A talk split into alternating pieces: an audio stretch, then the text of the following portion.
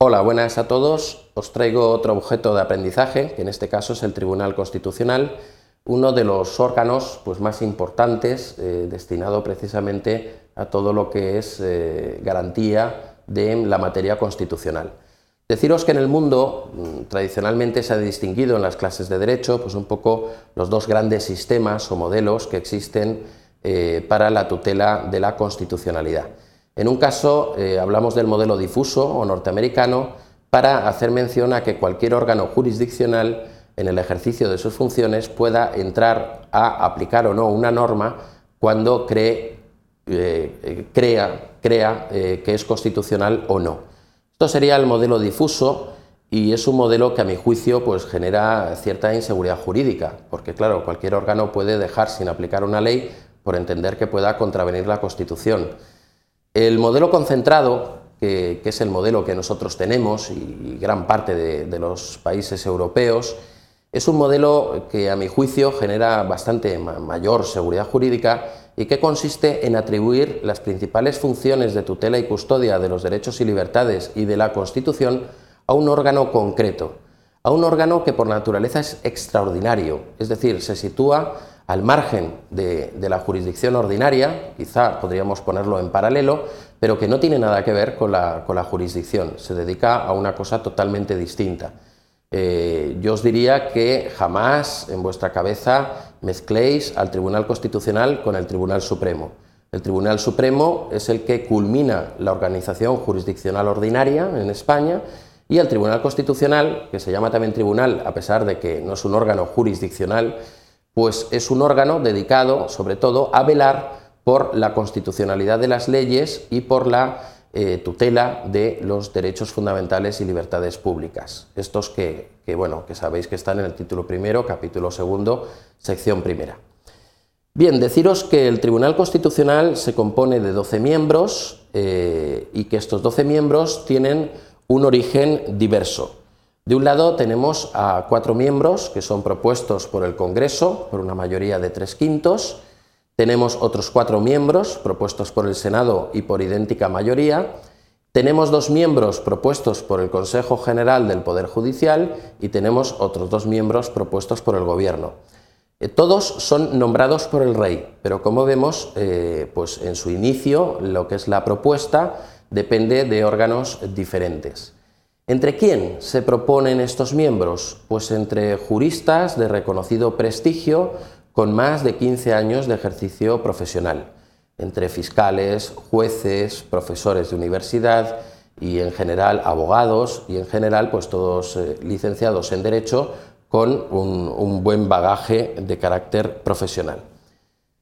Los miembros del Tribunal Constitucional tienen eh, las mayores, digamos, incompatibilidades, es decir, que no pueden desempeñar ningún cargo profesional o eh, mercantil, ni tampoco ningún cargo público que pueda interferir en sus funciones. Y el Tribunal Constitucional eh, tiene cuatro labores, cuatro funciones principales dentro de, su quehacer, cuatro funciones que podríamos decir que constituyen el núcleo duro del trabajo del Tribunal Constitucional. De un lado, eh, los recursos de inconstitucionalidad. Estos son cuando se plantean contra normas o disposiciones con, fuerza de ley y los pueden plantear, como sabéis, 50 diputados, 50 senadores, el presidente del gobierno, el defensor del pueblo o los órganos legislativos y ejecutivos de las comunidades autónomas. Eh, ¿En qué consiste? Pues consiste principalmente en ver si la ley se eh, acata la Constitución, si se acopla a lo dispuesto por la Constitución o no. En caso contrario, en caso de que sea declarada inconstitucional una disposición, se apartará del ordenamiento jurídico y se declarará su inconstitucionalidad únicamente por el Tribunal Constitucional, porque hemos dicho que es un órgano concentrado. Bien, esto mismo puede pasar eh, en el ámbito jurisdiccional, cuando un juez está juzgando y la disposición es determinante para el fallo.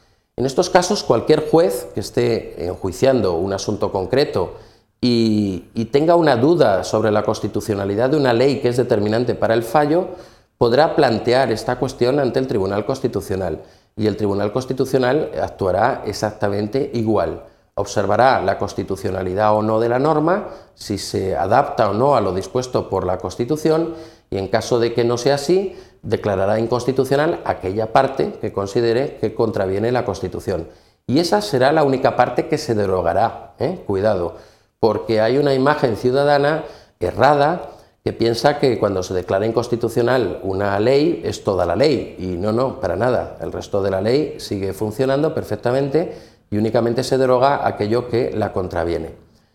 Luego tenemos los recursos de amparo. Los recursos de amparo son unos recursos que se vienen a interponer por toda persona natural o jurídica que invoque un interés legítimo y o por el defensor del pueblo o el Ministerio Fiscal cuando se vulnera un derecho fundamental por algún poder público en sentido amplio.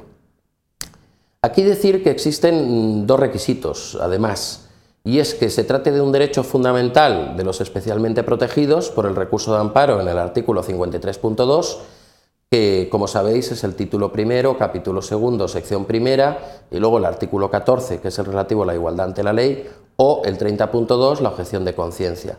Y de otra parte, que se agote la vía ordinaria, esto es, que se agoten todos los recursos disponibles por la persona antes de llegar al Tribunal Constitucional. Por lo tanto, cuando un poder público vulnere un derecho fundamental a un ciudadano, éste podrá iniciar sus recursos por la vía que corresponda, puede ser civil, penal, laboral o contencioso administrativa, y cuando llegue a la última sentencia firme que ya no pueda recurrirse, es cuando podrá, quedará, por así decir, abierta la puerta del Tribunal Constitucional para poder ante él plantear el recurso de amparo. Bien, luego tenemos también pues, los conflictos positivos y negativos de competencias entre las comunidades autónomas y el Estado o entre las comunidades autónomas entre sí, que pueden ser positivos cuando entiendan las dos comunidades o la comunidad autónoma y el Estado que tienen competencia en una materia o cuando por omisión ninguna de las dos eh, crea que le corresponde esa función.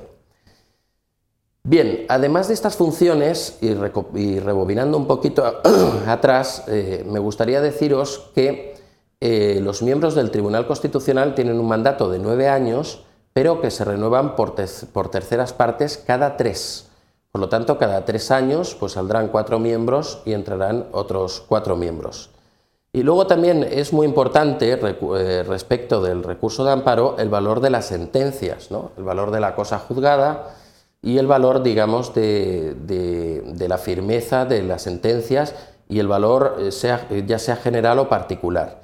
Aquí quiero eh, decir, señalar especialmente que cuando la sentencia afecta a un derecho subjetivo, eh, un derecho que se deduce entre una persona y el Estado o entre dos personas incluso, en estos casos la sentencia solo va a afectar a esas dos personas o a esa persona y al Estado puesto que de lo que se trata es de un pleito que deriva de un derecho subjetivo. Por el contrario, cuando la sentencia verse sobre una ley con carácter general, contra una, o sea, sobre una norma que tiene efectos generales, obviamente la sentencia también va a tener dichos efectos, van a afectar frente a todos. Entonces, bueno, pues esto se ve sobre todo en un recurso de inconstitucionalidad o una cuestión de inconstitucionalidad en la cual cuando el Tribunal Constitucional eh, hace un pronunciamiento que afecta a dicha norma, pues los efectos de dicho pronunciamiento se extienden con carácter general a todas las personas. Bien, deciros que el Tribunal Constitucional cumple una misión además innovadora y que muchas veces a través de su reiterada jurisprudencia pues va cambiando y adaptando el sentido de la Constitución.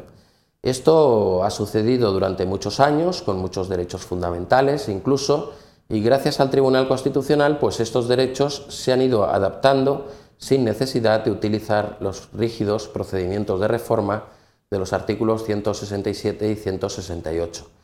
Eh, deciros que la jurisprudencia del Tribunal Constitucional es directamente vinculante a diferencia de la jurisprudencia del Tribunal Supremo, que, únicamente informa el, ordenamiento jurídico.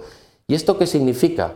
Bueno, pues en la Ley Orgánica 2-79, que es la norma que regula el Tribunal Constitucional, se le define a este como el intérprete supremo de la Constitución. Y ello quiere decir que cuando el Tribunal Constitucional interpreta o reinterpreta una institución o un derecho, El contenido de esa resolución es directamente vinculante para todos los poderes públicos y los ciudadanos, a diferencia, repito, del Tribunal Supremo en la que únicamente informa. Bueno, pues hasta aquí ha llegado este objeto de aprendizaje. Muchas gracias.